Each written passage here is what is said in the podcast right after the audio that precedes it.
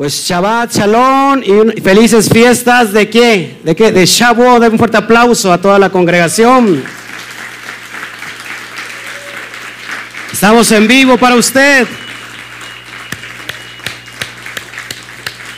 Se escuchan por allá los, los cohetes ahí en pleno. Gloria al Eterno. Que se escuchen los cohetes. Estamos en vivo para la, para la gloria del Eterno. Saludos, Mari Ávila, pastor. Dice, me está saludando Mari Ávila de Puerto Rico. El Eterno lo siga bendiciendo. Denle un fuerte aplauso a, a Mari de Puerto Rico. A todos los que estamos aquí. Norma, Shabbat Shalom, feliz fiesta de, de Shavuot, qué bueno, estamos gozándonos. Hoy, ven, hoy venimos en, eh, como que muy de colores vivos, porque estamos eh, gozándonos con esta fiesta eh, tremenda que el Eterno nos tiene preparado para todos aquellos que le aman. Y, y qué hermoso es ser un Benei Israel. Dije qué hermoso es ser un Benei Israel. Nos, nos, nos, ponemos contentos, nos gozamos porque es un día muy especial. Sin, sin, es, un día clave que marcó un parteaguas en la vida del pueblo de Israel. Y es un día clave que va a partir también en nuestra vida en, en estos tiempos postreros. Así que qué bueno que está aquí. Esperamos que se sigan conectando para que eh, estemos ahí listos. YouTube, eh, Facebook, este, queríamos transmitirlo en vivo también vía Facebook por los dos canales pero creo que el programa este no nos lo permite. Vamos a tratar de, ser posible que sean los dos al mismo tiempo. Pero bueno, mientras es un gozo tenerlo en casa. Cami, Quejilá Mundial, en su casa. Otro fuerte aplauso para la congregación mundial.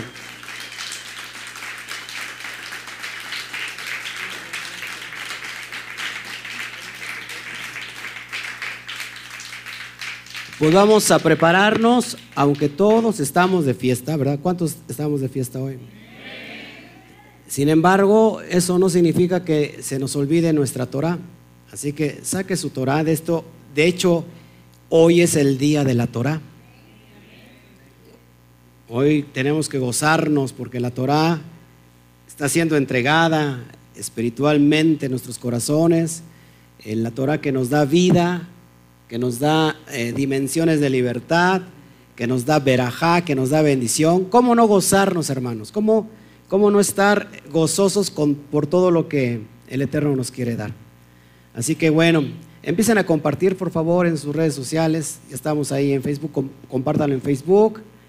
Eh, los links para que se puedan conectar directamente a este Shavuot 2019 muy, muy expectantes. ¿Cuántos están expectantes, hermanos? Que se escuche un fuerte amén.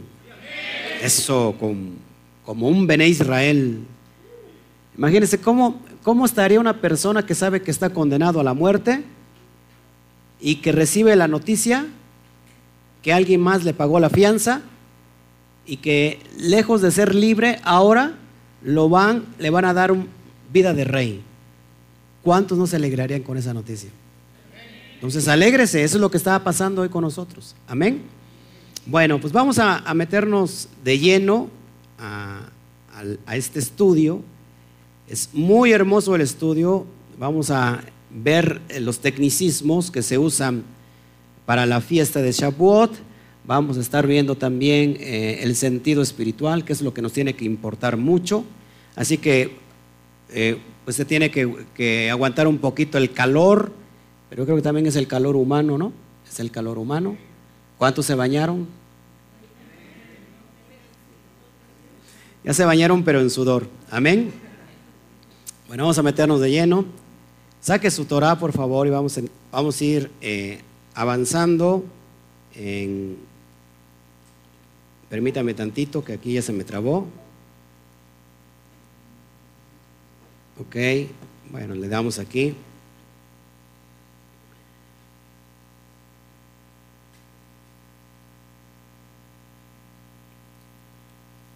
Pues mientras, eh, mientras estamos aquí preparándonos, permítame tantito, recuerde que pues estamos en vivo y hay, y hay muchos problemas en vivo,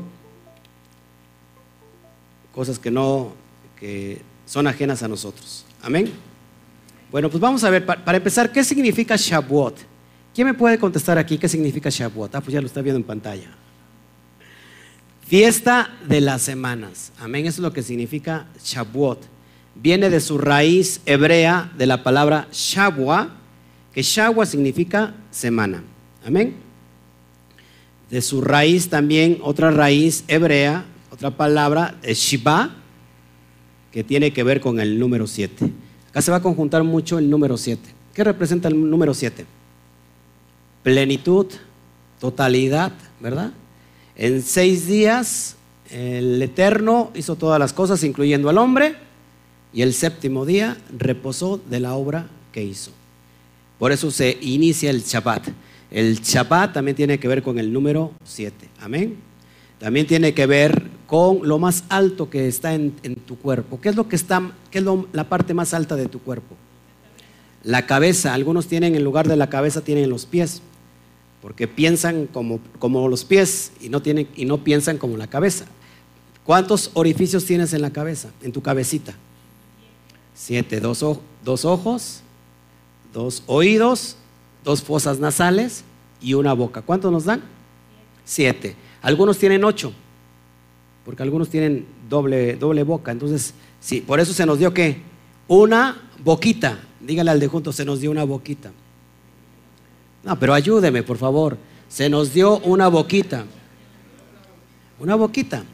¿Por qué, ¿Por qué tenemos una boca y por qué tenemos dos oídos? ¿Qué cree, exactamente, ¿qué creen que sea más importante, hablar o escuchar? Escuchar, porque mucha gente no escucha. Entonces, está siempre pegado al número 7. El eterno, acuérdense que es qué? Es perfecto. Es en su pensar es perfecto. Él diseñó todas las cosas él, tiene planeado todo y todo concuerda que a la perfección. Amén. ¿Qué pasó en Shavuot? La entrega de la Torah. Por eso nosotros tenemos que estar ¿qué? gozosos, felices, porque lo que se dio ahí en el monte Sinaí fue la entrega de la Torah, que se le conoce como la Ketubá. ¿Alguien sabe qué es Ketubá? El contrato matrimonial. Vamos a ver qué tiene que ver el contrato matrimonial, qué tiene que ver el matrimonio con la entrega de la Torah, qué tiene que ver lo, hermoso del matrimonio con esta eh, fiesta de Shavuot. Y ahorita lo vamos a ir explicando poco a poco. Porque ¿cuántos nuevos, cuántas personas están aquí que no habían celebrado nunca la fiesta de Shavuot? Levante la mano. Impresionante. Quisiera estar en su lugar. Yo creo que estaría más emocionado que ustedes.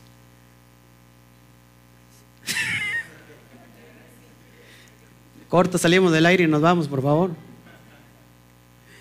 Entonces, hermanos, es muy importante por qué tiene que ver el matrimonio con todo esto. Se entrega a la Torah. Amén.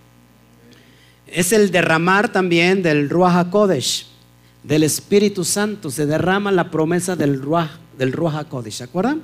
Eso pasó en Hechos 2. ¿En el día de qué? A la de tres. ¿En el día de qué? No, fuerte. ¿En el día de qué? Ok, y mucha gente conoce el, Pentecostés, pero no sabe qué significa el Pentecostés. ¿Cuántos aquí se nos enseñó que el Pentecostés solamente era, era el hablar en lenguas? ¿A cuántos le enseñaron eso? ¿no?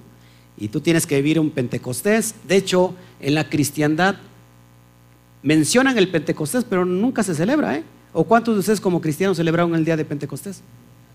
Que yo recuerde, nunca celebré Pentecostés y nunca en, la congregación, antes de esto, eh, celebramos una fiesta de Pentecostés.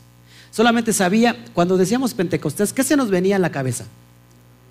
Sí, sí, pero aparte, o sea, así, ¿qué es, qué, es, lo que se le venía así a la cabeza cuando decía Pentecostés? Ajá, hablar en lenguas, lo espiritual, lo, lo sobrenatural, ¿no? Eh, las, las lenguas de fuego que aparecieron. Eso es lo que ha enseñado la cristiandad. Sin embargo, no, no se ha conocido el fundamento como se tiene que conocer. De hecho, hay un grupo cristiano que tiene un disco que se llama Pentecostés. Y les aseguro que ese grupo cristiano y toda su iglesia no, no conoce el significado real de lo que es el Shavuot o el Pentecostés. Amén. Entonces vamos a estar avanzando, vamos a entender por qué se derrama el Ruach Kodesh. Porque es, es que se derrama, cuál es la señal. ¿Será la señal el hablar en lenguas? O sea, es decir, si, si tú estás lleno del Espíritu, es señal, la señal definitiva es que tú hablas en lenguas. Y si no hablas en lenguas, entonces no estás lleno del Espíritu Santo. ¿Qué lenguas serían las que escucharon Pedro cuando va a Cornelio? ¿Se acuerdan? Se le aparece un lienzo y le dice animales inmundos y le dice el Eterno no llames inmundo a lo que yo he santificado. Y Pedro se quedó así como, ¿what? Y dijo, no entiendo nada, yo, yo siempre he comido, he, estado en la ley, nunca he comido inmundo, ni siquiera lo he tocado. Y no entendió Pedro. Y entonces más adelante entiende cuando se derrama el Espíritu sobre Cornelio. Acuérdense, aparte, ¿quién era Cornelio? Cornelio no era un pagano cualquiera. Cornelio no era una persona, era una persona creyente, era una persona piadosa. ¿Qué significa ser piadoso en el primer siglo? Acuérdense. Un temeroso de Elohim, ¿qué es ser temeroso de Elohim? Uno que está guardando la Torah. Una, una, persona que está empezando a asistir a la sinagoga y empieza ¿qué? a guardar la Torah. ¿Sí? Ese era lo que era Cornelio. ¿Se acuerdan por qué, por qué lo envía el malaj? Porque hemos escuchado tus oraciones, porque tus ofrendas al pueblo judío o sea, se te ha tomado en cuenta porque estás ofrendando, estás ayudando al pueblo judío. Y es por eso que viene el Espíritu y se derrama. No porque era cualquier persona que de repente dice, tengo temor de Dios y ¡pum! se derrama el Espíritu, no, sino que era una persona que estaba observando la Torah, no convertido aún, no convertido. Entonces viene el Espíritu, se derrama y es ahí en ese momento que Pedro dice, ahora entiendo a que no le tengo que llamar inmundo, es a los hombres. Porque el Padre los ha santificado. Estaba dando la señal que iba por los gentiles, por los que estaban dispersos entre las naciones. A eso se estaba refiriendo. Y cuando viene el Espíritu y se derrama sobre él, empezaron a hablar en qué?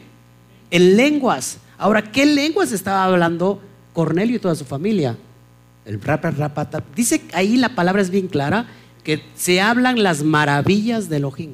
Es decir, Cornelio, un romano, y toda su familia, gentiles, estaban sin duda hablando las maravillas de Elohim, yo me imagino que en hebreo, porque Kefa se quedó que impresionado.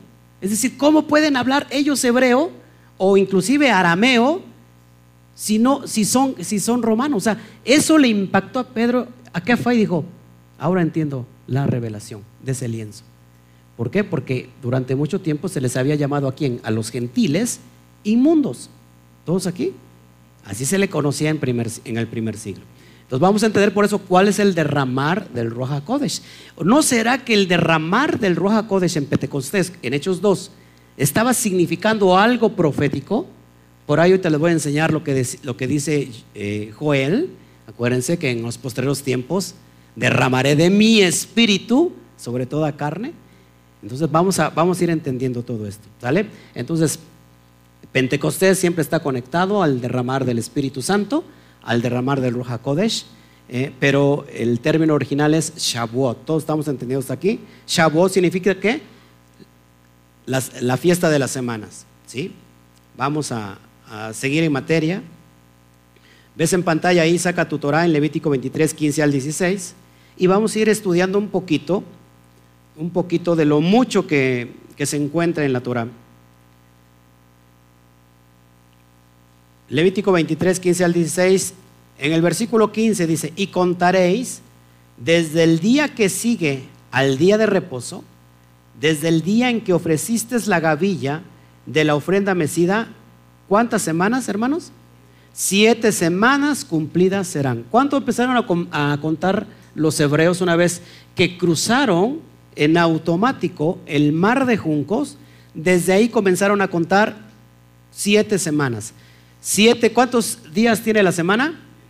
Siete por siete, 49. Al otro día es donde se celebra que Shavuot. Por eso nosotros tenemos que estar en el conteo, hermanos, porque tenemos que, entender qué es lo que estamos recibiendo. Amén, hermanos. Seguimos, versículo, versículo 16. Hasta el día siguiente del séptimo, día de reposo, hasta, perdón, hasta el día siguiente del séptimo día de reposo, es decir, el séptimo Shabbat, dice, contaréis 50 días. Entonces, ¿qué? Ofreceréis el nuevo grano a Yahweh. Nosotros hoy tenemos que traer una ofrenda delante de Yahweh. Y ahorita va a entender cuál es la ofrenda. Amén. Vamos a seguir. Vamos a Deuteronomio 16, 9, 10, o bien de Barín 9 al 10. En el versículo 9 dice, siete semanas contarás, una vez más, siete, siete semanas contarás desde que comenzare a meterse la hoz en las mieses, comenzarás a contar las siete semanas. Acuérdense que se ofreció, que se, se ofreció en Bicurín. La primer ciega de qué? ¿Se acuerdan? Me quiero morir. ¿Eh? La, no, se entrega qué? La, cosecha de qué? De qué? De la cebada. Dice, a, partir de que tú metas la hoz, vas a contar siete semanas completas. Y harás la fiesta solemne de las semanas a Yahweh tu Elohim. Ojo, de la abundancia voluntaria de tu mano será lo que dieres. Según Yahweh tu Elohim te hubiera bendecido. ¿Cuántos el Eterno los bendijo en estos días? Dice, de la abundancia, ¿cómo tiene que ser la ofrenda, lo que se le presenta al Eterno? Voluntaria, voluntaria. Aquí no es que nadie te, es todo completamente de corazón. Por eso los que me están empezando a ver en, en YouTube han de pensar, ya está empezando a sacar este dinero. No, aquí no sacamos dinero. Estamos, estamos entregando qué? Los dos panes. Estamos vamos a mecer los dos panes. Ahora dos panes con cebada. Ahorita lo vamos a explicar por qué. Sí, se acostumbra a presentar también flores. Podemos traer un, ramo de flores. Eh, en este caso, hoy no, no va a haber mesas, pero se trae un ramo de flores, se puede traer lácteos, se puede traer miel. Y eso es una ofrenda para, para el Padre, ¿no? no hay templo, lógico que todo lo que hacemos es algo simbólico. Amén. Entonces vamos, vamos, vamos a avanzar. Entonces, ellos recibieron la Torah, como se los había dicho, después de haber cruzado el mar rojo. Nosotros cuando cruzamos el mar rojo es que salimos de qué? De la esclavitud. ¿Cuántos salimos aquí del mundo? ¿Cuándo salimos del mundial? Muchos quieren todavía andar en el mundial. No, una vez que cruzamos, ya no hay vuelta para atrás, ¿no? Porque si, si pretendes cruzar o vivir, después de cruzar, pretendes vivir como un pagano, ya no como un hebreo, pues entonces no te ha amanecido. ¿no? A la luz y al testimonio es que todavía no les ha amanecido. Entonces, ¿cuántos ya cruzamos el, el, Egipto espiritual? ¿Cuántos ya cruzamos el mundo? Bueno, se supone que ya lo, ya lo cruzamos, ¿no? Entonces ya tenemos que vivir como venéis Israel, restaurados, ¿no? No como jarrito de Amozoc. ¿Qué es un jarrito de Amozoc?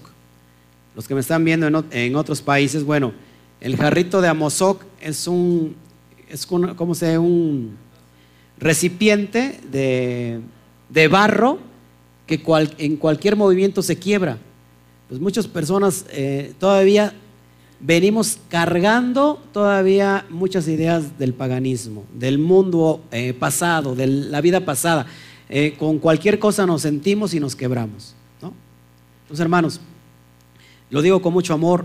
Eh, nosotros que estamos siendo restaurados, siempre que hay una fiesta, a lo mejor alguien se molesta, porque ya se sintió por algo, se sintió por esto, se sintió por, por aquello. Hermanos, estamos siendo restaurados, ya no somos, ya no, se supone que ya no traemos esa levadura que, estábamos, que traíamos antes. Yo recuerdo, hermanos, ¿eh? eh cuando era, éramos estábamos en el mundo cristiano, celebrábamos Navidad y todo el mundo muy feliz, jijiji, jajaja y jojojo. Todo muy feliz, pero una vez que estamos celebrando las fiestas del Eterno, pues como que a muchos ya eh, se sienten. Y, estamos siendo restaurados. se supone que estamos siendo restaurados. Entonces, no sea malito, pellizca a su familiar a ver si, si, si, si está bien forjado, pasó por el fuego, pasó por el agua, ¿verdad? Se templó completamente para que no se me quiebre por cualquier cosita. Amén. Seguimos avanzando. Vamos a, Deuteronomio 16, 16. Esta es una fiesta que era obligatoria, que se tenía que presentar cada varón delante del, del, templo, delante de la presencia del Eterno en Jerusalén. El 16 dice así, tres veces cada año aparecerá todo varón tuyo delante de Yahweh tu Elohim en el lugar que él escogiere. En la fiesta solemne de los panes sin levadura, es decir, Pesaj, en la fiesta solemne de las semanas, la que estamos celebrando ahorita, y en la fiesta solemne de los tabernáculos, es decir, en la fiesta de Sukkot. Y me pueden ayudar a leer ahí todos juntos, a la cuenta de 3, 1, 2, 3. Y ninguno se presentará delante de Yahweh con las manos vacías. Amén. Por eso dimos instrucción que nosotros tenemos que traer con nuestras manos, sobre todo las, las amas de casa, las varonas, las ajayot, tienen que preparar el pan en casa, nada de que lo mando a hacer, total, lo mando a hacer y ya, ya lo compro en la panadería. No, hermanos, tiene que hacer, eh, lo tenemos que hacer nosotros porque recuerden, es una ofrenda que al, al eterno. Amén. Mi esposa lo hizo, se ve que le quedó delicioso. Lo va a estar haciendo cada Shabbat. Cada Shabbat lo va a tener que hacer. Exactamente. Ojo, y toda la familia, y toda la familia. Y no cualquier mano lo, tendría que hacer. Se, supone que las manos que lo hacen son personas que restauradas, kadosh. Entonces, por ejemplo, si tú dices, pues no me dio tiempo, ahí lo compro ahí en la, aquí en la panadería, vamos a meter el gol. ¿Cuál panadería? Mallita, lo compramos ahí en Mallita, total, las trenzas ahí le ponen huevito y todo se ve bonito. Imagínate. Entonces, eh, ¿Dónde está tu corazón? Es un esfuerzo y es hermoso. Mi esposa hace un rato se estaba ahí quemando las manos, mientras yo estaba yo metido en el estudio, preparando lo que está viendo usted en pantalla. Y este, pero es hermoso, mi hijo vio el pan y dice, wow, dice, así hazme todos los días para llevarme a la escuela, ¿no? Porque le ponemos unas trenzas, pero chiquitas. Quiero un pan así, dice, para llevármelo. Dice, ¿lo puedo morder? No, espérate, es para el rato. No, un, pedacito. No, no, no. Es, es algo especial. ¿Cuántos se sintieron emocionados haciendo el pan? ¿Tú lo hiciste? Con Alisa, imagínate. Tremendo. Estábamos pensando en ti hace un ratito. Dije, ¿cómo lo, cómo haría este, Sebastián? Mi esposa muy ingenua dijo, seguro le ayudó este, ¿cómo se llama? Ajá, Cristabel. Ajá, Tremendo, qué tremendo. ¿Cuántos más hicieron pan, hermanos? Ahí estoy viendo ahí una mesa de ofrenda de pan, tremendo. ¿Ustedes lo hicieron todo junto? Pero recibió la regañada aquí el Iván, ¿verdad? No, hay que hacerlo con amor. Amén. Entonces, ¿cuántas veces se presentaba todo varón delante de Yahweh en Jerusalén, en el Beit Hamidash? ¿Cuántas veces? Es decir, todas las fiestas. Todas las fiestas. ¿Por qué? Si llegas a, si llegas, ¿dónde se presentaba el cordero? ¿Dónde se tenía que inmolar? ¿Dónde se tenía que sacrificar? En el templo. Llegas a inmolar el cordero, llegas a, al sacrificar el cordero, y al otro día es que la fiesta de, los panes sin levadura. Y te tienes que, que, esperar ahí. Después, ¿cuál es la otra fiesta? A los 50 días, lo que es Shavuot o Pentecostés. Ya te vas a tu casa. ¿Y cuándo regresas? en Sukkot. O sea, es decir, todas las fiestas. Es impresionante. Por eso nosotros andamos de qué? De fiesta en fiesta. ¿Cuántos eran fiesteros aquí? Pero antes eran fiesteros paganos. Hoy esas son fiestas kadosh. Lo digo con todo el respeto del mundo, en verdad, aún a los que nos están viendo. Hace un rato reflexionábamos con mi, esposa y yo y ella, ella me, me, hizo una analogía muy hermosa que se las quiero compartir. Dice, hay mucha gente que a lo mejor se puede sentir de que no aceptamos a invitados. Es decir, a gente que no esté guardando los pactos. Acá estamos gente que guarda los pactos, que somos familia entre sí. Habrá gente que se pueda molestar. Mucha gente, hermanos, sobre todo nuestros familiares, cuando hay fiesta quieren venir. ¿Sí o no? ¿Y saben qué? La salvación es una fiesta. De hecho, la salvación tiene que está conectado con una fiesta, con, con esta fiesta, pero que también está conectada con qué? Con John Terúa, con las fiestas de las, últimas fiestas de otoño. Y, pensábamos esto, toda la gente quiere ir a una fiesta. El día de la salvación, mucha gente va a querer venir a una fiesta. Y casi como ahorita, Así el reflejo que estamos viviendo ahorita de que solamente los Bene Israel estamos celebrando esto, así va a pasar en el tiempo postrero. Que mucha gente va a decir, yo quiero celebrar, cuánto lo siento. O, o yo lo diría en otras palabras, o eres chivo o eres oveja. ¿No? Entonces él apartará a su diestra, ¿qué? Las ovejas y a su izquierda, ¿qué? Los cabritos. Amén. Entonces tenemos que, gócese hermanos, dele un fuerte aplauso al Eterno porque somos parte de esa fiesta. Somos parte de ser Bene Israel.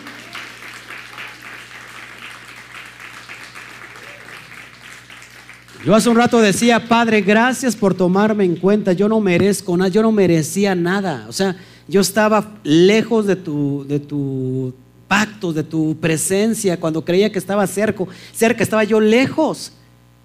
Yo te tengo que dar muchas gracias porque he sido tomado en cuenta.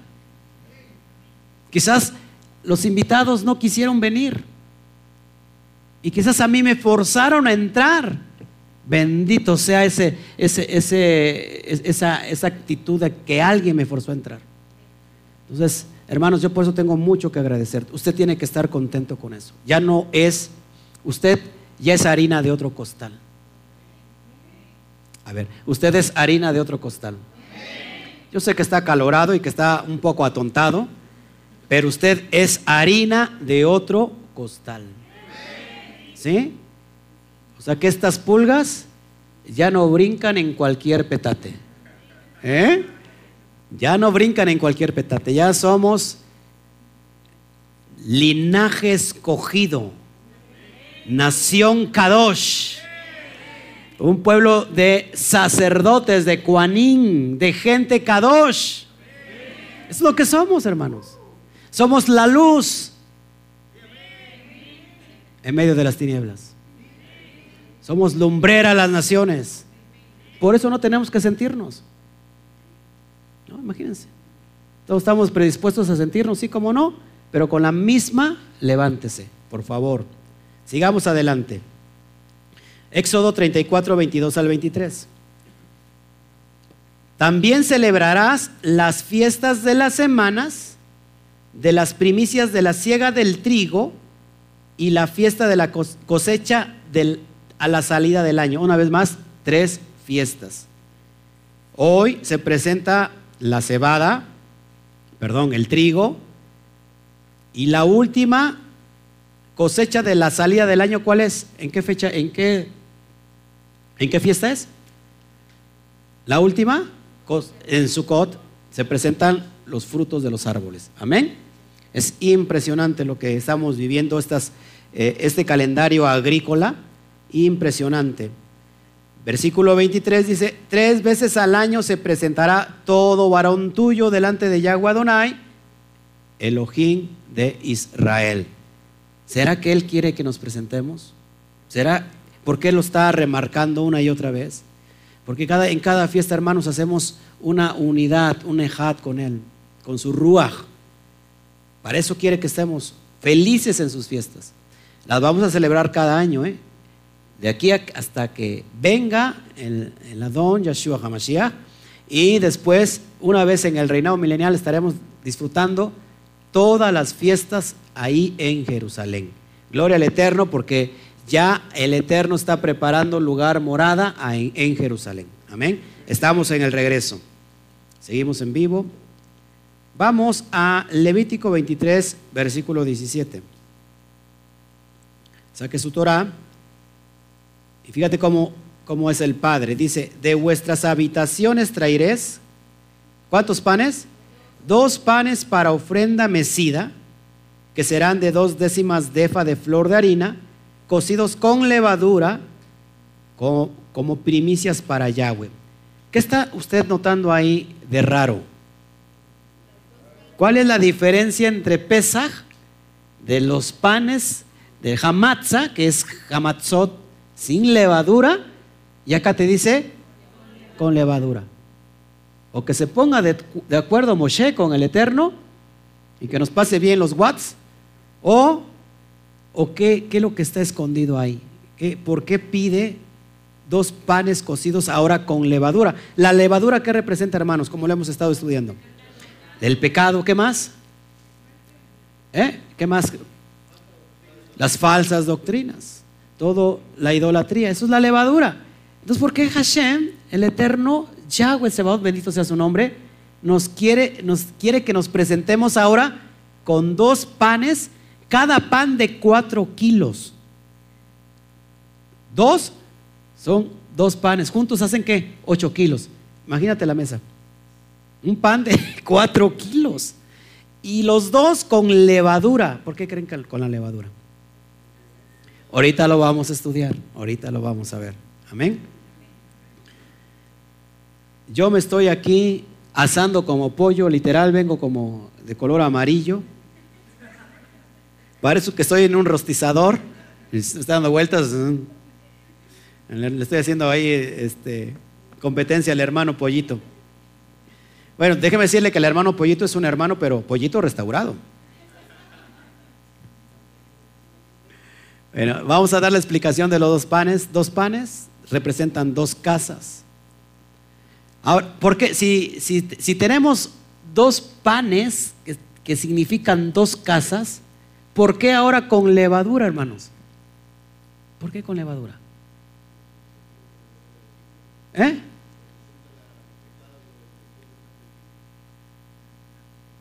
Fíjense cómo, lo, cómo lo, amarramos. Dos casas. ¿Cuáles dos casas? La casa del norte, la casa del sur. La casa del norte, Israel. La casa del sur, casa de Judá. ¿Y por qué los dos están leudados? Por el pecado. ¿Qué representa la levadura? El pecado. Es decir, Pablo dijo, hemos concluido que tanto judíos como gentiles, los dos están en pecado. Fuimos destituidos de la gloria del Eterno. No hay justo ni aún uno. ¿Por qué? ¿Cuál era el pecado de la casa del norte? ¿Cuál creen que fue el pecado de la casa? La idolatría. ¿Cuál es el pecado de la casa del sur? Dice, la idolatría también, es más, dice eh, Jeremías que hizo peor que Israel, Judá. Hizo peor. Ahora, Judá eh, se empezó a meter que mucha levadura en cuestiones de qué? De ordenamientos rabínicos, mandamientos de hombres completamente leudados. Entonces, ¿qué estará representando estos dos panes? Que los dos, tanto judíos como gentiles, los dos necesitamos el perdón, la remisión de nuestros pecados de parte de Yahweh. ¿No le parece? Fíjense, hermanos, estamos abriendo el libro de Moshe. ¿Cómo Moshe iba a saber que muchos años después todo el pueblo iba a apostatar? ¿Cómo iba a saber? Eso no es otra cosa que algo sobrenatural que viene de parte del Padre, que está es el tiempo de qué? De redimir. ¿Cuál es el misterio de Mashiach? ¿Cuál es el ministerio de Mashiach? ¿Cómo fungió en la tierra el Mashiach? De hecho, el mismo Pablo toma ese ministerio. Se le conoce como el ministerio de la reconciliación. El Padre nos quiere reconciliar una y otra vez.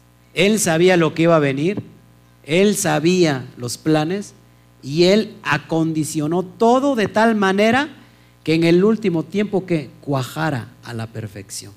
Cuando tú metes a, cuajar una gelatina, y sabes el tiempo que tienes que, darle para que esa gelatina quede, eh, eh, ¿cómo se puede decir?, en buen término, bien cuajada, a excepción de, de Dodo, ¿verdad? Porque todavía no le sabe y...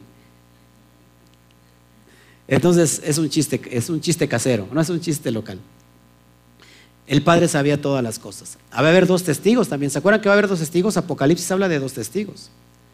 Ojo aquí, es impresionante. Va a ser, fíjense, esto es por estatuto perpetuo donde quiera que estés. ¿Dónde nos tocó estar hoy? En México. Pero si estás en, no sé, en otro país, en ese, donde estés, donde, en el lugar donde estés, ahí, ¿qué tiene que, qué tiene que pasar? tienes que celebrar Shavuot. Amén. ¿Por estatuto qué? ¿Para cuándo es? Para siempre. Entonces el Omer, el comienza el día siguiente del Shabbat semanal. Omer, ¿qué significa Omer? ¿Se acuerdan? Un manojo de espigas de trigo. Por eso es que nosotros tendríamos que estar contando emocionadamente los días. ¿Cuál es el conteo? Cuando la muchacha, cuando la mujer se va a casar, ella está feliz, porque sabe que el novio va a llegar en determinado tiempo. Y ella cuenta los días, así con mucho gozo. Un día, un día, dos. O sea que cada vez sabe que va faltando menos. Y, y cuando se acerca el día, hermanos, la novia está gozosa porque sabe que en cualquier momento escucha el chofar. Se oye el chofar y tiene que salir corriendo, ya está preparada con sus pendientes, vestida, toda ya lista, porque el novio ha venido con sus amigos por la novia. ¿A dónde se la lleva? ¿A dónde se la lleva? Al lugar que él preparó, a la morada que él preparó, y se va contento gozoso con la novia y sus amigos haciendo fiesta atrás de ella y la lleva a la recámara nupcial. Amén, dijeron las mujeres. Eso es lo más hermoso. Siete días dura la fiesta. Siete. Todo está conectado con siete. Siete. Siete es impresionante. Entonces por eso tenemos que estar contando con mucho que, con mucha vehemencia, con mucho amor, con mucha emoción. El día 50 porque el novio regresa. El contrato nupcial se va a firmar en ese momento. Todo tiene que ver con bodas. Todo tiene que ver con bodas. Seguimos avanzando. Vamos a otro versículo y vemos Levítico 23, 21. Tú al rato, si quieres apuntar, apúntalo, pero si no al ratito, ahorita mismo ya lo puedes, lo puedes ver ya en tu, en tu dispositivo, ya está, está grabando y todo. Y convocaréis en este mismo día, ¿cómo tiene que ser esta, esta convocación? Santa convocación. Ningún trabajo de siervos haréis, que dice estatuto perpetuo en donde quiera que habitéis por vuestras generaciones. Es decir, hermanos, estamos en el ocaso del Shabbat, ¿sí? estamos en, el día 8, ya estamos, ya está por entrar Shabbat, al, al otro día es que en nuestro, en nuestro calendario común que tenemos es domingo, en el, en el hebreo es el Yom Rishon, el primer día de la semana. ¿Y qué va a pasar? Que, que mañana también es un día no laboral, no se trabaja. ¿eh? Porque hay personas que, lógico, han resguardado el Shabbat y no trabajan ese día, lógico, porque están guardando los pactos. Pero al otro día sí se ponen a trabajar porque pues nada se los impide, ¿no? Porque van, están recuperando el día que ellos guardaron y al otro día trabajan sin ningún, ningún problema. Pero aquí, mañana o a partir del ocaso, es completamente un día no laboral, no se trabaja, por favor. Es una convocación que santa, apúntelo por favor en sus apuntes. Santa convocación es Mikra Kodesh, una Mikra Kodesh, una santa convocación. Una convocación que solemne, de mucha solemnidad, es decir, de mucho respeto. No se trabaja, hermanos. Así que si usted trabaja los domingos, está muy bien. Excelente. Porque usted guarda el Shabbat. Pero no tiene que trabajar qué. Tampoco mañana. ¿Todos aquí? Así que ahí le encargamos al hermanito Toño. No, y el hermanito Toño está muy triste, dice que no va a trabajar mañana. Entonces, ¿cuántos días son 7 por 7? Y al otro día 50, es decir, 7 Shabbats, 1, 2, 3, 7. ¿Cuántos días tiene la semana? 7, 7 por 7, 49. Dice que al otro día del último Shabbat será que Santa Convocación y es Shavuot o Pentecostés. Entonces está conectado todo con el 50. ¿Se acuerdan lo que les explicaba yo hace el miércoles pasado del 50? Para que no vienen. Entonces 50 es en el hebreo la letra Num, ¿verdad? Vamos a ver todo lo que hace referencia, que no acabaría yo, hay muchas referencias en la Torah con el número 50. 50 tiene que ver con el Yobel, esto es decir, el jubileo. ¿Se acuerdan qué pasaba en el jubileo? A ver, ayúdeme. Eran de vuelta a las tierras. Eran libres los esclavos. De hecho, hermanos, en Israel, usted, esto yo no lo sabía, es impresionante. En Israel, nadie es dueño de las tierras hasta por un periodo de 50 años nada más. O sea, tú, no es como acá, tú tienes, compras tu terreno y hay, es tuyo por siempre. No, en Israel, cada 50 años regresa a su dueño original. Entonces imagínense, o sea que tú compras un terreno para 50 años, prácticamente lo estás rentando. Al, al 50 años, a los 50 años que es un Yobel, regresan las tierras a sus dueños originales. Los presos son libertados. Es por eso que nosotros nos gustamos, porque 50 tiene que ver con libertad, con un Yobel, con que eh, todo lo que se nos fue quitado va a volver a regresar. Amén. Es importante. tenemos también la letra 50, hace referencia eh, a la semilla, a la vida. Cada vez que tú ves la letra Nun, en el hebreo, ahorita te la voy a poner, de hecho ya está saliendo ahí, la letra Nun tiene que ver con semilla, con vida. Porque si nosotros traemos la pictografía hebrea, ¿se acuerdan que, cuál es la pictografía hebrea? Lo que están viendo en pantalla, que es que hace referencia a qué? A un esperma, a una semilla como tal. Es impresionante que este tiempo es de darnos vida. Por aquí están todos muertos, parece, el, el panteón de Ciudad Mendoza. Esta fiesta es para darnos vida. Ya está mejor aquí, están medio muertos de este lado. Tiene que estar conectado con vida. De hecho, hermanos, eh, el nombre hebreo, el nombre trilítero, que ya se los había yo puesto en, ¿cómo se llama? En el pizarrón, de el Mesías Yahoshua, tiene que ver con, la letra Nun. Porque si tú hables, abres la Biblia en Josué 1.1, dice Yahoshua ben Nun. Yahoshua, hijo de quién? De vida. O sea, Mashiach, que, es, que representa al hijo del Abacadosh, es el que nos viene a dar vida, trayendo y cumpliendo qué? Todos los mismos. Es su padre es vida. Y, él, y ese es el que nos está entregando hoy esta Torah. Cuando, a rato que recibamos la Torah, hermanos, tenemos que decir una frase que dijeron los, los antiguos y que fallaron, que hoy la vamos a, decir delante de Hashem, y nos vamos a gozar porque al estar recibiendo su Torah, ¿qué es lo que estamos recibiendo? Vida. Eso es lo que estamos recibiendo, hermanos, vida.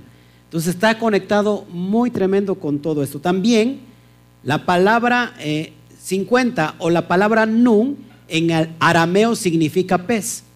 ¿Por qué creen que el pez esté conectado con la vida? ¿Por qué creen que el pez tenga que ver mucho con la vida? Porque nun, una palabra aramea, para significar vida, tuvo que tomar una pictografía de un pez, de un pececito. Porque se multiplican en gran cantidad. ¿Han visto los bancos de peces? Impresionante. Si se está usted viendo ahí la pantalla, ¿cuál es el símbolo por excelencia que utilizan hoy ciertas denominaciones con este simbolito del pez? ¿Quién? Toda la cristiandad. Tú ves en los coches Tú ves en los coches normalmente, ¿no? Jesus, ¿no? O Jesús. Y, afuera el símbolo del pez. O solamente el símbolo del pez. Y muchos lo están trayendo en sus coches. Y muchos ni, siquiera significan que eso está haciendo referencia nada más ni nada menos a Efraín, a las diez tribus perdidas de la casa de Israel. ¿Cuántos de ustedes en sus coches traían un pececito? ¿Eh? ¿No? ¿Nadie? Sí, Nacho. Sí, porque de alguna manera éramos Efraín. De hecho, la entrada de esta quejilá, usted no se ha dado cuenta, pero la, entrada que está más allá, tiene de herrería, tiene un pez. Es impresionante. Entonces, eso hace referencia a, a, vida. ¿A quién les va a dar vida? Si estamos atando cabos, ¿a quién le va a dar vida el Eterno? A Efraín. ¿Dónde está Efraín? Perdido, esparcido entre todas las naciones. A ellos les va a dar vida. Es impresionante, hermanos. Impresionante. Que solamente a Efraín, a la casa del norte, se le dio carta de divorcio. De eso se trata todo. Todo tiene que ver con bodas. Así que vamos a recibir vida. ¿No? Y conocerás la verdad. Y la verdad que les va a dar, les va a hacer libres. Por eso Mashiach dice, yo soy el camino, la verdad y la vida. Estaba diciendo, hermanos, yo soy el que les viene a enseñar a interpretar la Torah. Si ustedes hacen lo que yo estoy haciendo, si ustedes hacen mi ejemplo, están recibiendo qué? Vida. ¿Están recibiendo qué? Vida. La verdad. Eso es lo que, lo que significa, ibas a decir algo, Toñito. Ya nos ha sido dado la vida. Por eso, hermanos, préstame mucha atención. Hay mucha gente que todavía, y los que me están viendo en el internet, hay mucha gente que todavía no entiende que la vida venidera se empieza a vivir en el presente, en el aquí y en el, en el ahora. Impresionante. Lo que está pasando es que estamos yendo, estamos rumbo a la casa del Padre. Y desde ahí nos empezamos a gozar. ¿Podrán tener los Bene Israel pruebas? Muchas. Pero ¿qué pasa con un justo? ¿Cómo es el caminar de un sádic? Como la luz de la aurora que va en aumento hasta que el día se hace perfecto. Es más, gócese porque lo que hemos recibido no se parece ni tantito con lo que vamos a recibir. Entonces no pongan los ojos en aquello que es pasajero. Mucha gente se, se se, pierde la dimensión porque no le están saliendo bien las cosas, porque no hay trabajo suficiente, porque esto, por lo otro, dejó de, trabajar en Shabbat, el, en sábado, perdón, en sábado vendía muy bien y ahora piensa que le está yendo las cosas mal, que todo parece que se le volteó. Hermanos, eso es lo pasajero. Dice que el camino del justo es poquito a poquito. Tú vas empezando hasta que el día se hace perfecto. Ese es el camino de los justos. ¿Y, cómo, ¿Y cuántos de aquí somos sadik? Somos sadiquín. Somos sadiquín por la sangre del sadik. Amén. Por eso somos justos, hermanos. Por eso nos gozamos y nos alegramos que todas las pruebas que vienen, pues dele toda rabá a Yahweh. Es decir, toda rabá significa muchas gracias a Yahweh porque Él está caminando junto con usted. El que lucha es Yahweh junto a usted. El que pelea es Yahweh junto con, usted. El que, el que persevera es Yahweh junto con usted. Así que, ¿qué le preocupa? Siga usted que caminando, creyendo que todo está en control. Todo lo que está en el hueco de la mano del Eterno, ¿quién lo podrá arrebatar? ¿Quién? Nadie. Así que dele gracias al Eterno. Dele un fuerte aplauso al Eterno.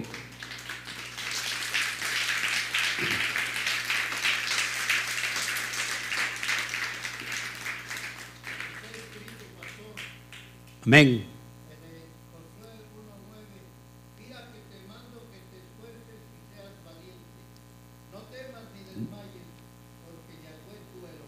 Estará contigo. Amén. El Eterno está con nosotros. Amén. Entonces, 50 días de la resurrección de Yeshua, después de la que resucitó Yeshua, a los 50 días que creen, está conectado impresionantemente con la fiesta de Shavuot, el Espíritu Santo se derrama, el derramar del Roja Kodesh. Saca tu Torah, por favor, en Hechos 2.1. Impresionante el calor que se está viviendo hoy. Hechos 2.1 dice, la festividad de Shavuot completamente llegó por la cuenta del Homer y todos los creyentes se, reunieron en un lugar. Si se da cuenta, ¿cómo dice en, en la Biblia Reina Valera? ¿Cómo dice Hechos ahí? Juntos. Cuando llegó el día de Pentecostés. Pero si traigo la versión Kadosh israelita, dice la festividad de Shavuot. Completamente llegó por la cuenta del Homer. Y todos los creyentes se reunieron en un solo lugar. ¿Dónde se reunieron los creyentes? ¿Dónde nos da el relato de hechos que se, reúnen? El aposento alto y mucha gente cree que, que es un lugar independiente. No es un lugar independiente, después voy a dar este estudio. Es dentro del templo de Jerusalén. Porque no, ¿cómo podría caber tanta gente? Es impresionante, después lo vamos a, dar ese relato. Amén. Entonces viene 50 días y el derramar del qué? Del Roja Kodesh. ¿Se cuenta? Se repartieron lenguas, aparecieron lenguas repartidas como de fuego y, y todos empezaron qué? Hablar conforme el Espíritu les daba de qué hablar. ¿Qué pasó en la entrega de Sinai? Esto, esto hermanos, está en el Talmud, esto está en la tradición judía, que en la entrega de la Torah sucedió lo mismo que en Hechos 2.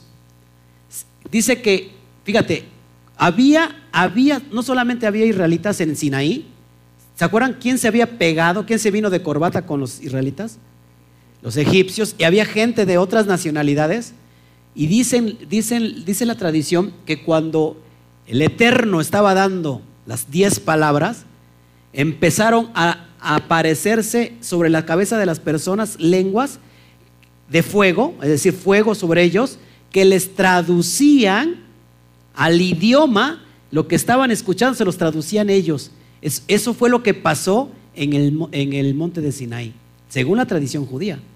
Entonces, cuando vemos esto en Pentecostés, es exactamente lo mismo. Pero no estamos hablando de esas lenguas que, pues, que toda la cristiandad conoce ¿no? y que algún día conocimos. Sigamos avanzando, Hechos 1.8. Dice, pero recibiréis poder cuando haya venido sobre vosotros el Ruach Kodesh. Y me seréis testigos en donde, en Jerusalén, en toda Judea, en Samaria y hasta lo último de la tierra. ¿Para qué queremos el Ruach Kodesh? Para ser testigos. ¿Por qué los manda como testigos a sus discípulos en Jerusalén? Pues lógico, estaban en Jerusalén. En Judea también en Samaria, ¿qué había en Samaria, hermanos? ¿Se acuerdan? ¿Quién era Samaria? La capital del norte, donde vivían los samaritanos, gente que se había que mezclado y que el propio, los, propios judíos, los, ¿cómo se llama? Había un rechazo. Sin embargo, Mashiach los manda a dónde? A Samaria, porque en Samaria quedaron vestigios de lo que habían sido que las diez tribus perdidas de la casa de Israel. Pero ¿qué pasa cuando dice, y hasta lo último de la tierra? Es decir, vayan a todo el mundo. Porque ¿dónde, dónde sabía el Eterno que estaban, que estaban todas las, las tribus? Perdidas, las diez tribus, en todo el mundo. Por eso es este mandato. ¿Para qué queremos el Espíritu? Para dar testimonio. ¿Testimonio de qué? A ver, pregúntese. Y los que me están viendo, ¿testimonio de qué? ¿De Yeshua o testimonio de qué? No, sí, lógico, de la Torah, lógico, pero ¿de qué? ¿Cuál es el testimonio? ¿Qué iban a testificar? ¿Y cuáles son las maravillas del Eterno?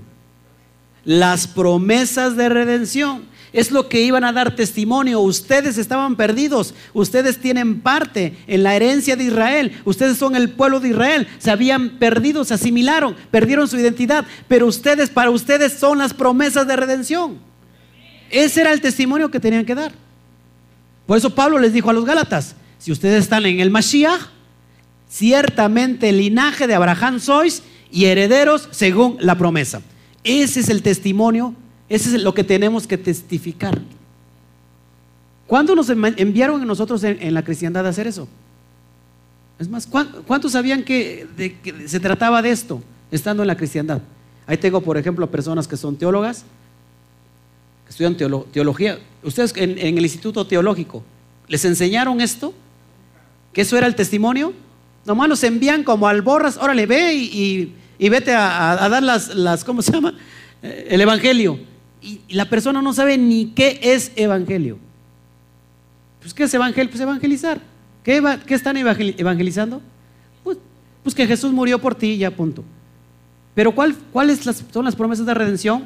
Que hay un pueblo que se perdió, una casa que se perdió, que tiene que ser unificada con la casa de Judá, con los judíos. ¿Para qué? Para que vengan los últimos tiempos, los tiempos postreros, que es la redención de todas las cosas.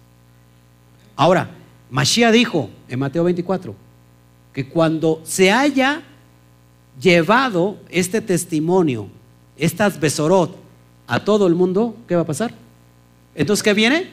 Entonces vendrá el fin. Hermanos, ya nos alcanzó hasta aquí, hasta México, Argentina. A todos los países está llegando, ahora sí, el verdadero evangelio. las Besorot. ¿Cuáles son las Besorot? Las promesas de redención. Tú eres pueblo, tú eres un linaje escogido, tú vienes de Abraham, tú no eres mexicano nada más, sino que tienes ascendencia hebrea, tienes ascendencia israelita y por ahí pregunta a tus familiares eh, si alguien a lo mejor tiene guardado. Me, sorprende mucho, por ejemplo, Chío me dice que su abuelito tenía un chofar. Fíjate, o sea, por ahí viene, ¿no? O sea, son, son cuestiones de que tú y yo tenemos herencia, hermanos. Y que, el Eterno, el Padre, no va a enviar al Mashiach con el rol de Ben, de Ben David, por una denominación cristiana. Por ninguna. ¿Por quién va a enviar el Padre? por su pueblo. Amén. Por su pueblo. Entonces es impresionante. Ese es el verdadero evangelio. Y, redundo en esto porque el evangelio es exclusivo de la Brit Hadashah. Es decir, es exclusivo del tiempo del Mashiach. O el evangelio ya existía desde tiempos pasados. Ya existía desde tiempos pasados. Porque ¿cuándo era la, redención? ¿Cuándo quería derrimir a, a, su pueblo? Cuando lo sacó de Egipto. Desde ahí existía las Besorot las promesas de redención. Seguimos. Vamos adelante. Vamos a Joel 2.28.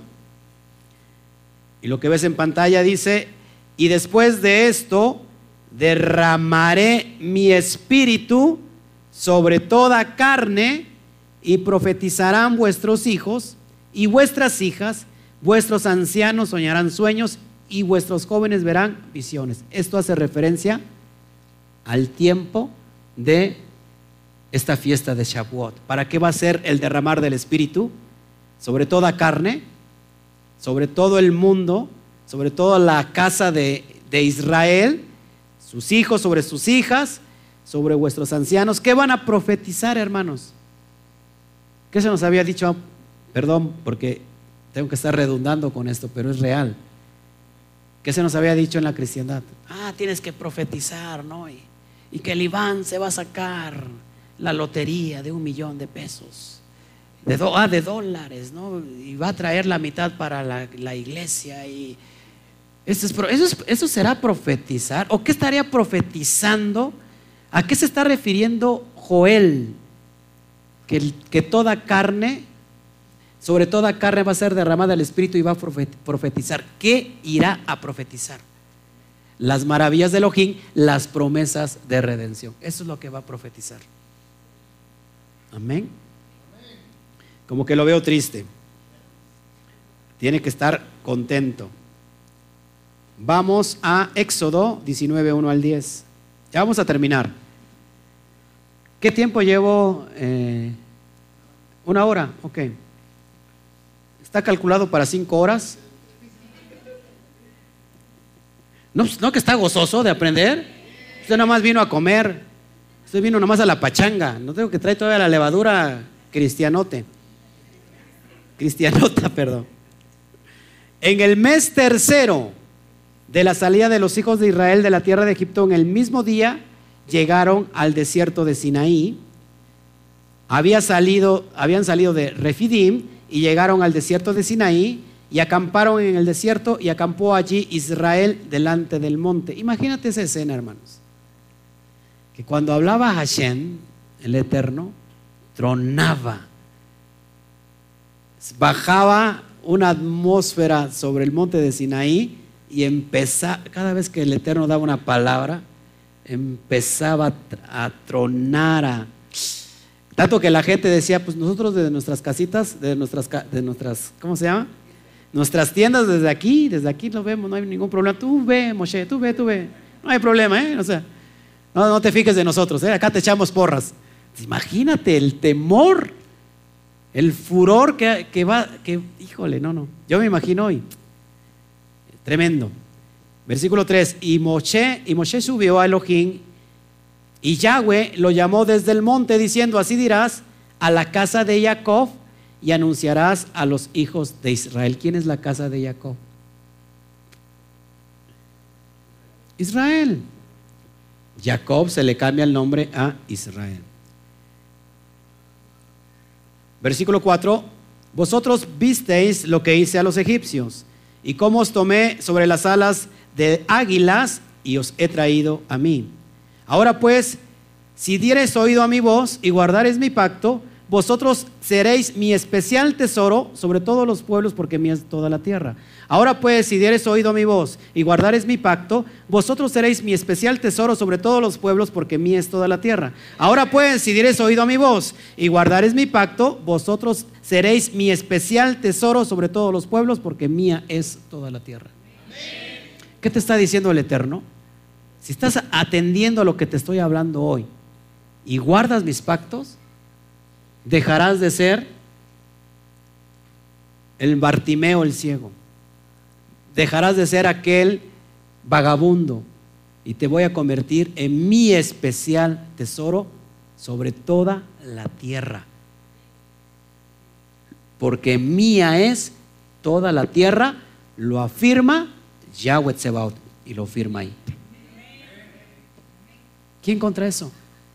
Y te estás quebrando porque te picó un mosquito. A mi hermano le picó un mosco de... ¿Cómo se llama el mosco? Y mire cómo quedó. No, pues perdió todo el peso, pesaba más de 100 kilos, ¿no? 104. El, el problema como se lo cargaba la chiva, imagínate, le costaba mucho trabajo cuando le daba su mamila. Hoy ya no le cuesta tanto trabajo. Pero imagínate, o sea, muchas veces nos queremos quebrar por cualquier cosita ya nos estamos echando para atrás. No, hermanos, sigamos adelante. Versículo 6, y vosotros me seréis un reino. ¿Para qué quiere? Si ya somos nosotros escogidos, ¿qué dice el Padre? Que, seremos qué? Un reino de Cuanim. Estaba diseñado que todos los varones iban a ser Cuanim. Pero ¿qué hizo Israel? No, queremos también un rey como los demás naciones. No, tenemos que estar eh, a la moda igual que todos los pueblos.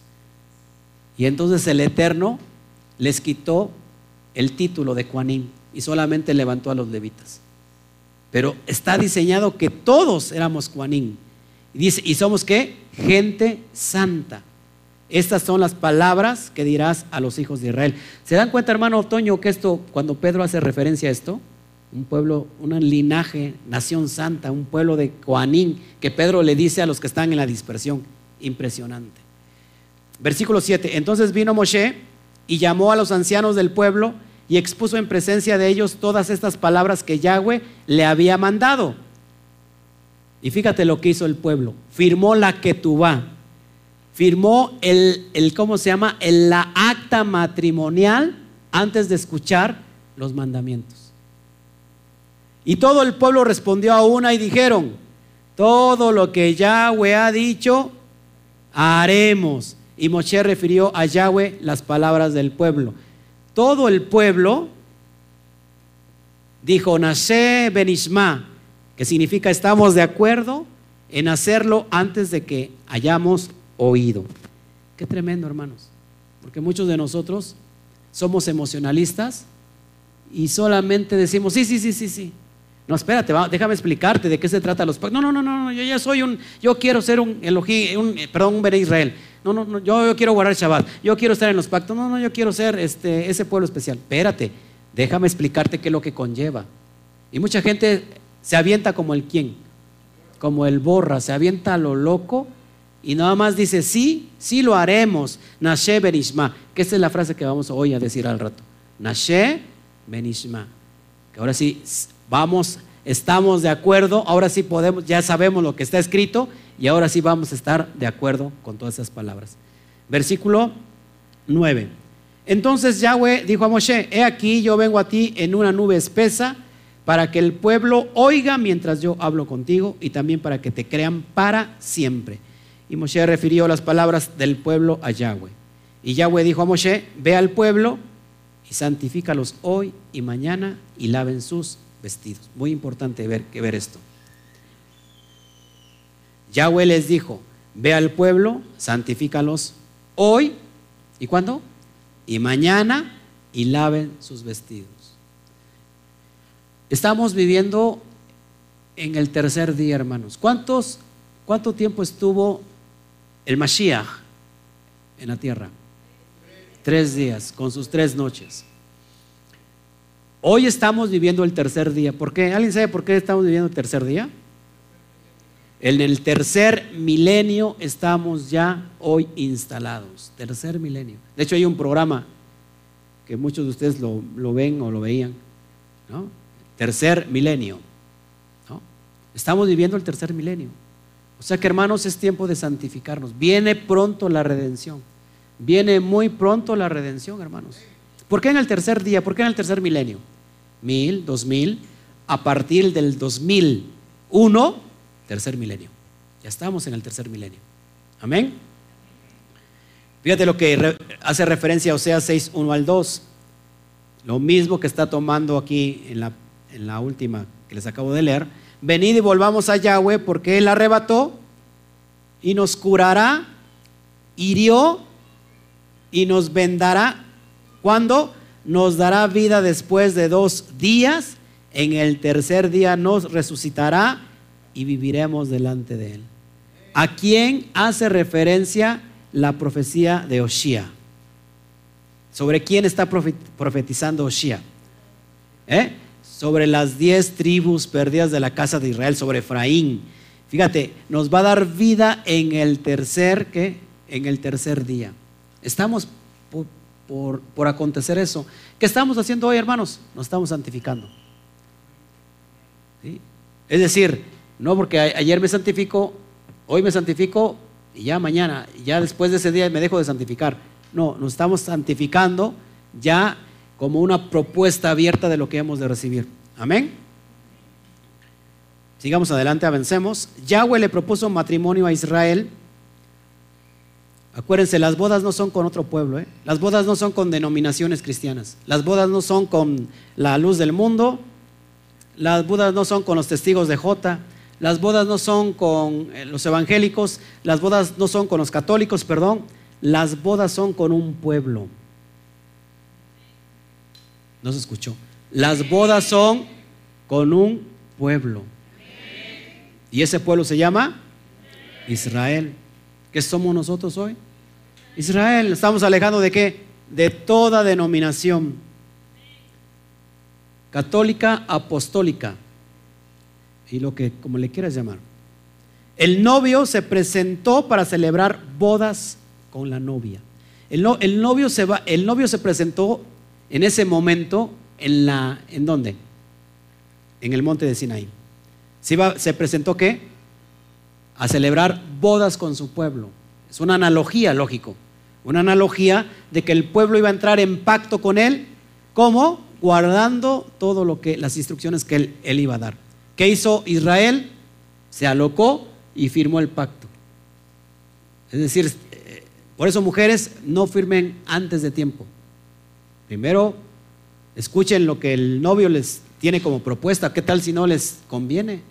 Y usted luego, luego ahí firma. No, no importa, no importa. Yo firmo, yo firmo, yo firmo.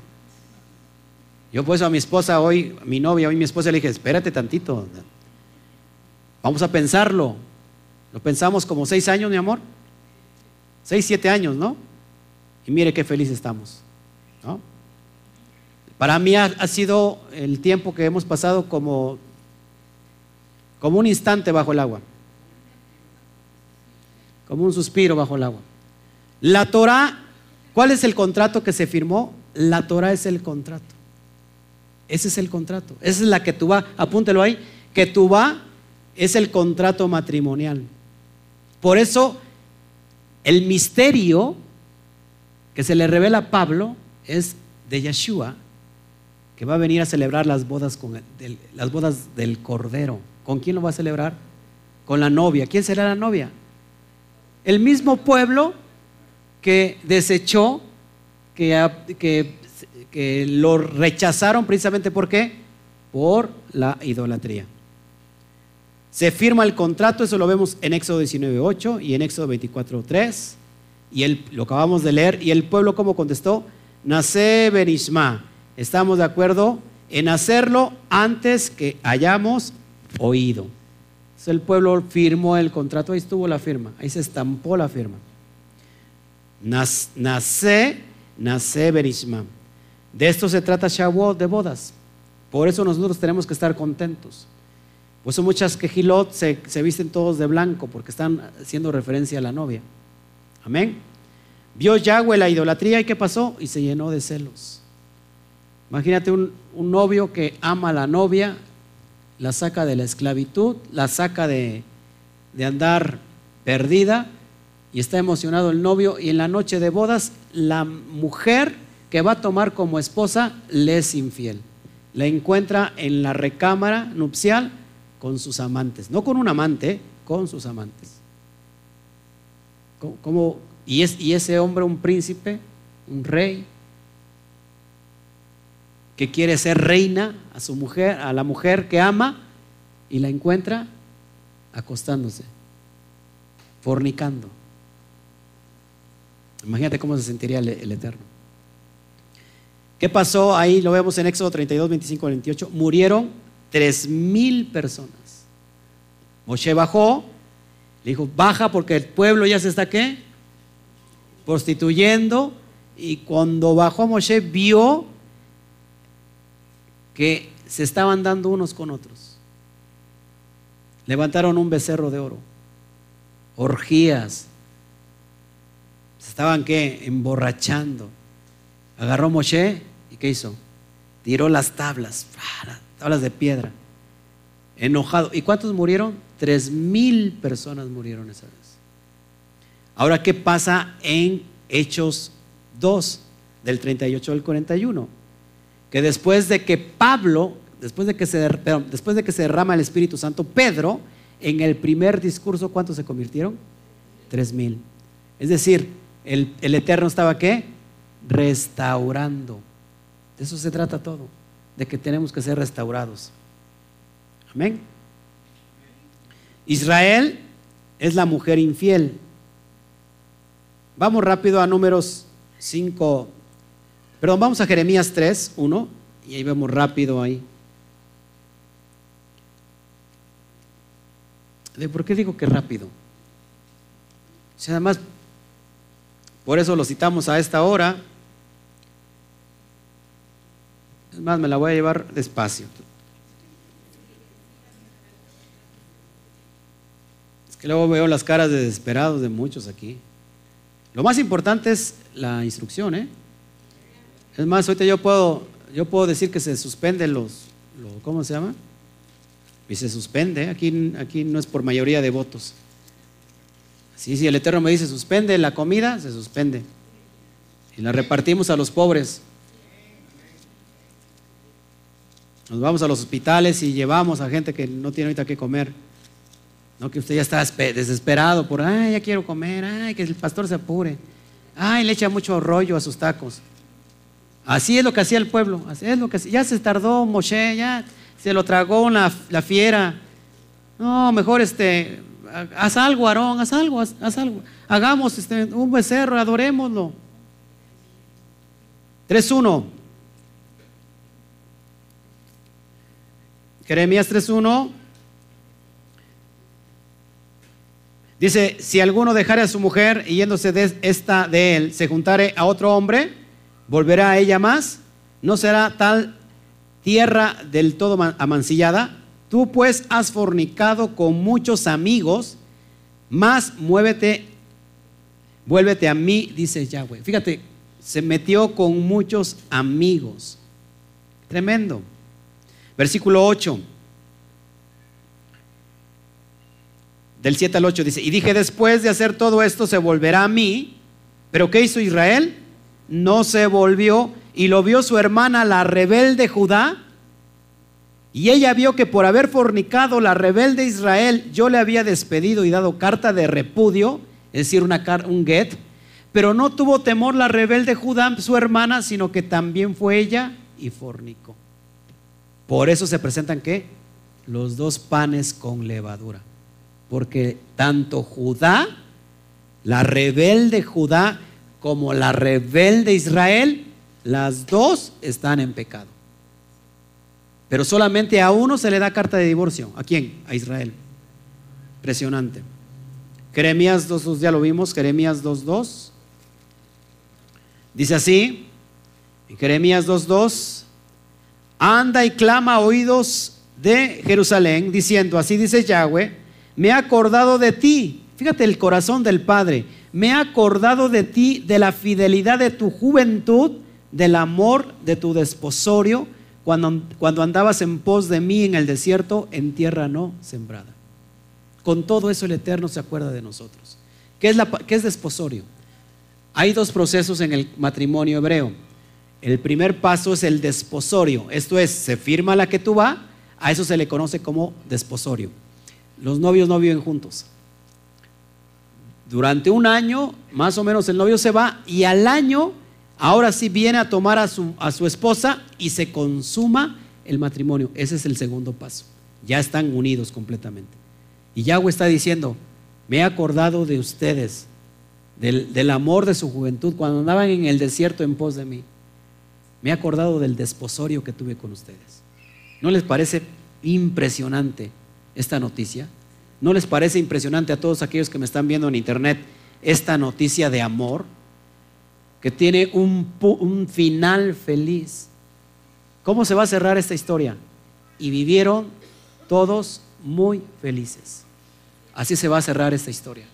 Y vivieron todos muy felices. Impresionante, hermanos. Yahweh dio carta de divorcio, ya lo vimos en Jeremías 31, 32, también vamos para allá rápido. Jeremías 31, 32, por favor acompáñeme si es usted tan amable, si su amabilidad se lo permite. Versículo 32, dice así, se ve que se viene un aguacerazo. No como el pacto que hice con sus padres el día que tomé su mano para sacarlos de la tierra de Egipto, porque ellos invalidaron mi pacto, aunque yo fui un marido para ellos, dice Yahweh. ¿Cómo dice Yahweh? Yo fui un marido para Israel. Pero ellos qué hicieron? Invalidaron mi pacto. Qué triste noticia que hoy en tiempos modernos toda la cristiandad se está portando como se portó en ese entonces Israel. Está que invalidando el pacto. Isaías 54, 5 Hoy los niños no tuvieron clases. ¿Y qué espera alguien para darle, llevarle clases para que se estén en paz? Vamos a Isaías 54.5.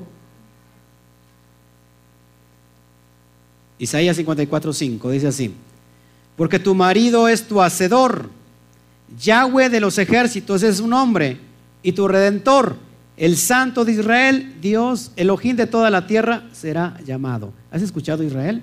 Dice, porque tu marido es tu hacedor. ¿Quién es tu marido? Yahweh Sebaot es su nombre. Tenemos un marido, hermanos. Ezequiel 8.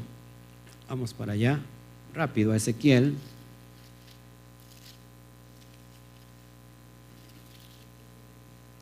Ezequiel capítulo 8.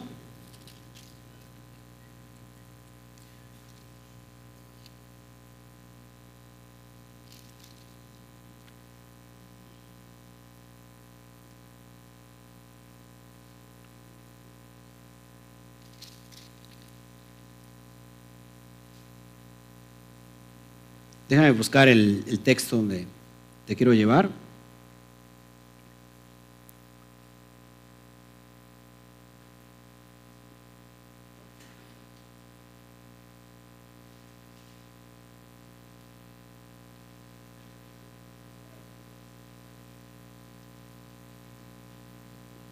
Fíjese lo que dice el versículo 10. Entré pues y miré aquí toda forma de reptiles y bestias abominables y todos los ídolos de la casa de Israel que estaban pintados en la pared por todo alrededor.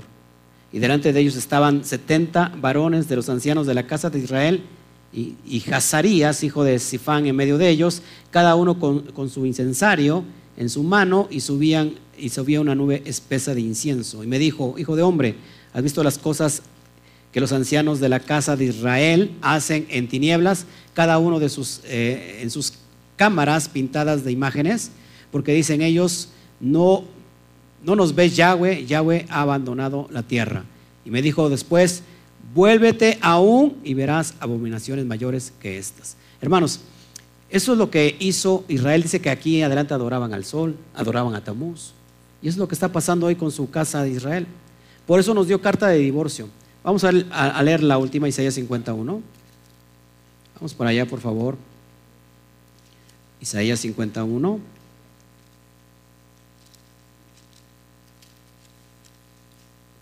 Así dijo Yahweh, ¿qué es la carta de repudio de vuestra madre con la cual yo la repudié? ¿O quiénes son mis hacedores a quienes yo os he vendido? He aquí que por vuestras maldades sois vendidos y por vuestras rebeliones fue repudiada vuestra madre. Él nos le dio la carta de Israel que carta de repudio. Se le conoce como Get, carta de repudio. ¿Cuál es el misterio? ¿Cuál es el misterio aquí? Que una vez que se da la carta de repudio según las leyes de Deuteronomio, el hombre que da carta de repudio ya no la puede volver a tomar. Dice la ley que para que esa mujer sea libre de la, de la ley del adulterio, su primer marido tiene que morir. La pregunta, ¿cómo va a ser Yahweh para volverse a casar con Israel? Esa es la pregunta. ¿Cómo le va a hacer? No puede él quebrantar lo que él estipuló como ley, como Torah. No lo puede hacer. Aquí viene esta inspiración que le llega a Pablo, camino a Damasco, que se le revela el misterio. ¿Cuál es ese misterio? Que en el rol del Mashiach iba a tener que morir para que Israel quedara libre de la ley del adulterio. Por eso dice que clavó en el madero la carta de los decretos que nos era contraria. Muerto el marido primero, esa mujer queda libre de esa ley del adulterio. Ahora esa mujer se puede volver a casar. ¿Y qué pasa? Resucita el Mashiach para cumplir el propósito del Eterno. Para que entonces Él venga y tome a Israel y se case y se cumpla las promesas finales de redención. Ese es el misterio. Por eso estamos nosotros felices. Porque el, Padre todo, los, todo lo sabe. Amén. Yahweh es el esposo fiel. Jeremías 3.14, vámonos rápido para allá. Jeremías 3.14. Él es el esposo fiel. ¿Cuántos creen que el Eterno es fiel? los que hemos sido infieles somos nosotros, hermanos. Nos hemos llenado de infidelidad. Jeremías 3.14. Convertíos, hijos rebeldes, dice Yahweh, porque yo soy vuestro esposo, porque yo soy vuestro esposo, porque yo soy vuestro esposo, y os tomaré uno de cada ciudad y dos de cada familia, y os introduciré a Sión. Wow, estarán dos en un lugar, dos aquí, dos serán tomados, dos serán dejados, uno será tomado, otro será dejado. Impresionante, hermanos. Él es nuestro esposo fiel. Oseas 2.16. Vámonos para allá, por favor. Cómo me encanta estudiar la Torah. Me gusta, me encanta. Cada vez que la leo me lleno de regocijo. 2.16 y versículo 17 dice así. En aquel tiempo dice Yahweh, me llamarás Ishi y nunca más me llamarás Bali. ¿Qué significa Ishi? Mi esposo me llamarás esposo mío. ¿No le da, no, le da gozo? Me llama, ya no me llamarás Adonai. Ahora me llamarás mi esposo. Porque quitaré de su boca los nombres de los vales y nunca más se mencionarán sus nombres. Él está restaurando nuestro hablar, nuestro lenguaje, nos está regresando la pureza de labios, según Sofonías 3.9. Es impresionante, hermanos. Me emociono mucho. Dice, dice otra parte, me desposaré contigo para siempre. Ahí mismo en Oseas 2.19, ya estamos por terminar casi. 2.19 de Oseas.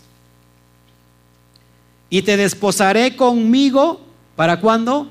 Para siempre te desposaré conmigo en justicia, juicio, benignidad y gesed, misericordia. Escuchen, hermanos. Está, esta profecía es para Israel, es para Efraín, es para el que está entre las naciones. Dice, Yahweh me desposaré contigo para siempre. Impresionante. Impresionante. Yeshua tuvo que morir para volver a casarse con la mujer infiel. Eso lo dice en Romanos 7, 2 al 3. Te lo acabo de explicar. Ahí, da es justificación a todo lo que te acabo de decir. Eh, de Shavuot para John Terúa son cuatro meses. Vamos a ver rápido en Juan 4, 34, 35, por favor. Vamos a Yohanan, para que puedas ir cotejando todo lo que te estoy entregando hoy, la importancia del Shavuot, porque es importante celebrar, porque se conecta todo con, cuestiones eh, espirituales, de las promesas de redención. Juan 4, 34 al 35 dice, dijo Yeshua, mi comida es que haga la voluntad del que me envió y que acabe su obra. No decís vosotros, aún falta cuatro meses para que llegue la ciega. Es, he aquí, os digo, alzad vuestros ojos y mirad los campos porque ya están blancos para la ciega. Entonces, de Shavuot para Yom Teruah son cuatro meses. ¿Qué estaba haciendo Yeshua? Está pronto, muy pronto, la redención final. O sea que estamos hoy de Shavuot a Yom Teruah ¿A qué tiempo estamos? En el calendario hebreo, cuatro meses. En el calendario espiritual, hermanos, estamos a nada. Levanten sus ojos y miren los campos, ya están listos para la siega. Ya es el tiempo de la cosecha, hermanos. Amén. Alégrese, por favor. Gocémonos y alegrémonos. Apocalipsis 19, vamos para allá. Apocalipsis 19.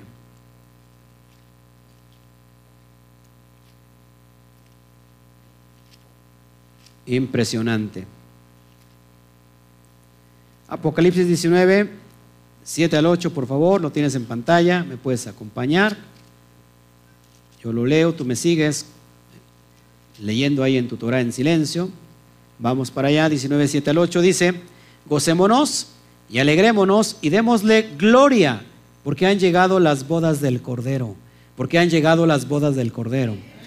Y su esposa se ha preparado que no le pase como las eh, vírgenes insensatas. Tenemos que tener la lámpara y el aceite dispuesto. Amén. Dice el 8, y a ella se le ha concedido que se vista de lino fino, limpio y resplandeciente, porque el lino fino es, las acciones justas de los Kadoshim. Ahí mi hermano que anda de todo de lino. ¿eh? todo de obras, de, ¿cómo se llama? De obras justas. Sigamos adelante, ya vamos a terminar. Entonces, no se celebra Sukkot en el, no solamente se va a celebrar Sukkot en el milenio, hermanos, sino todas las fiestas. Zacarías 14, 16.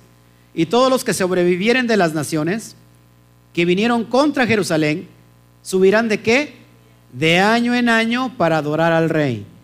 Yahweh Sebaot y a celebrar la fiesta de Sukkot, la fiesta de los tabernáculos. Impresionante, hermanos. Isaías 66, 23, esto te va a romper la cabeza. Ahí habla del Shabbat igual. Y de mes en mes, ¿a qué hace referencia de mes en mes? De fiesta en fiesta. ¿Y de día de qué? De domingo, en día de domingo. ¿Qué dice? Y de día de reposo, en día de reposo, es decir, de día de Shabbat en Shabbat, vendrán todos a adorar delante de mí, dijo Yahweh. Aún en el milenio se será guardando las fiestas y el Shabbat. ¿Se imaginan a un Mesías que según la cristiandad vino y dijo cambiemos el día Shabbat por el domingo? que no lo dice, ¿verdad? En ningún parte de la Brit Hadashah lo dice, pero algún cristianito se le metió ahí un romanito, la idea y Roma cambió la idea del día y, supongamos que el Mesías lo dijo. Y ahora cuando él regrese en el milenio dijo, bueno, pues, pues cambiemos otra vez de día, ¿no? Ya que no sea otra vez domingo, sino que otra vez vuelva a ser Shabbat. Eso es una falacia, eso no existe. Amén. Y por último, cerramos con esto. Vamos a ver lo más profundo de la palabra Shavuot. Voy a traer su significado más arcaico según la pictografía hebrea. Todo el mundo tenemos primero qué? ¿Qué letra tenemos? La Shin. La Shin, acuérdense que tiene dos acepciones. Uno es de, de dientes, de destrucción, y otro es de provisión de pechos. Acuérdate, es muy impresionante. ¿Cuántos, cuántos murieron en Sinaí? Tres mil. La Shin, ¿cuánto vale? 300. La Shin a una dimensión mayor, fíjate el, grado de destrucción que puede traer, la letra Shin. Entonces tenemos la letra Shin, traigo la forma de los pechos, significa pechos, que también significa dientes. Fíjense cómo está conectado los dientes con los pechos. ¿Por qué estará conectado los dientes con, con los pechos? Es impresionante esto. El bebé no tiene dientes. ¿Y cómo hace para nutrirse el bebé? Por medio de los pechos de, su mamá. Una vez que el bebé crece, ya no se nutre de los pechos de su mamá, sino que ahora se nutre a través de los dientes que le sirven para triturar. ¿No? Es impresionante lo que el Eterno está conectando aquí. No significa pechos, significa nutrir, significa provisión y tiene el valor numérico de 300. Amén. Tenemos la siguiente, la letra Bet, que significa casa y tiene el valor numérico de dos. Por ahí me estoy acercando que son dos panes, ¿no? Son dos casas. Tenemos la letra ¿qué? Bab, y la letra Bab representa el clavo, representa estaca, unidad, unión, es para unir dos cosas. Y tiene el valor numérico del 6, que hace referencia también el número 6 a quién? al hombre, perfecto. Tenemos la letra Ajin. La letra Ajin tiene que ver con el ojo, con la vista, ojo, vista, con la visión. Y representa el, el, número, el valor numérico 70. Volvemos a traer la Bab. Te acabo de dar la explicación de la Bab. Y terminamos con la última letra del alefato hebreo, la letra Taf. La letra Taf significa marca, señal, pacto. ¿Y cuál es su valor numérico? 400. Con esto termino. Ahora, ve sumando la, idea. Pechos, nutrir, provisión, casa, casa de dos, unir a una visión y unir a un pacto. Te pongo el, lo que significa. Su significado de Shavuot en la cuestión pictografía es el que nutre, alimenta la casa, es decir, su pueblo, que acá está con dos, el número dos, porque son dos casas, unido a su visión y unido a su pacto.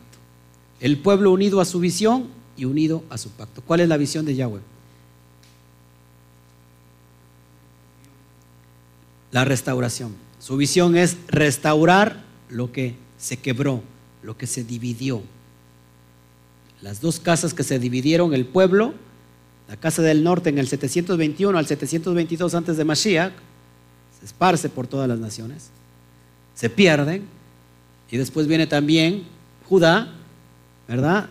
70 años se los lleva Babilonia, ella paulatinamente regresa, pero ¿qué pasa con la casa del norte? Se pierde.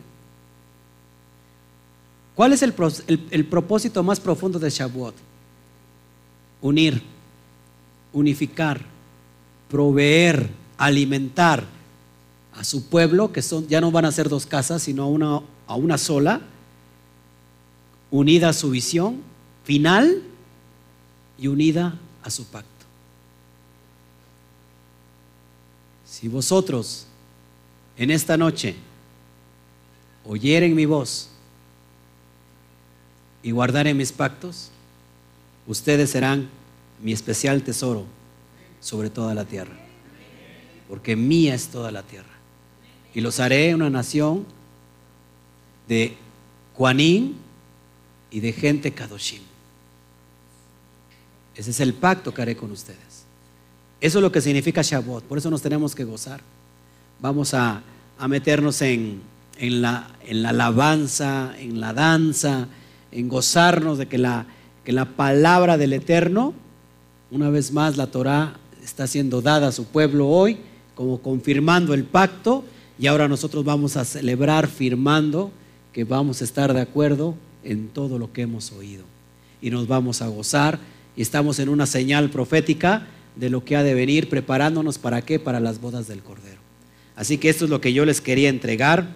En realidad estamos muy, muy gustosos en este término ya de Shabbat casi, estamos por el ocaso y estamos le dando la entrada a Shavuot. Si ya vio todo este, este estudio, si yo estoy diciendo, estamos dándole la entrada ya casi a Shavuot, ¿qué es lo que tendría que pasar en nuestro corazón y en nuestro espíritu? Pues alegrarnos, gozarnos de todo lo que está pasando. Dele un fuerte aplauso a Shem. Así es, haga ruido. Gloria al Eterno por todo lo que está pasando hoy.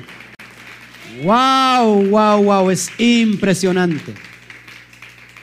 Pues bueno, es lo que yo les quería traer hoy en este tiempo por vía YouTube. Lo que sigue es cosa íntima entre el esposo y su esposa, así que esto no puede salir en las redes sociales. Nos vamos a gozar, Estaremos aquí recibiendo el Shabbat, eh, perdón, el, el no, perdón, estoy tan emocionado. Shavuot y estaremos gozándonos. Todos, todos a danzar, todos a danzar, como se debe de ser. Amén. Bueno, pues nos despedimos. Que el Eterno me, los cuide, que el Eterno me los bendiga. Estamos aquí, eh, únase con nosotros en oración, en su casa, puede hacer lo mismo. Si no tiene donde congregarse, pues póngase a, orar, alegrese con danzas, eh, celebre estas fiestas y, no, y nos despedimos. Nos vemos para el siguiente Shabbat. Todos los Shabbats vamos a estar transmitiendo en vivo, 11 de la mañana y por la tarde a partir de las 4 o 5 de la tarde. Y tenemos un programa en vivo por vía Facebook llamado Shabbat's Night Live todos los viernes de Shabbat. Así que, pues nada. Eh, que el Eterno me los bendiga grandemente y nos despedimos con un fuerte aplauso. A la cuenta de tres. Hak Sameach Shavuot. Felices fiestas de Shavuot. Gloria al Eterno. Abrazos. Abrazos.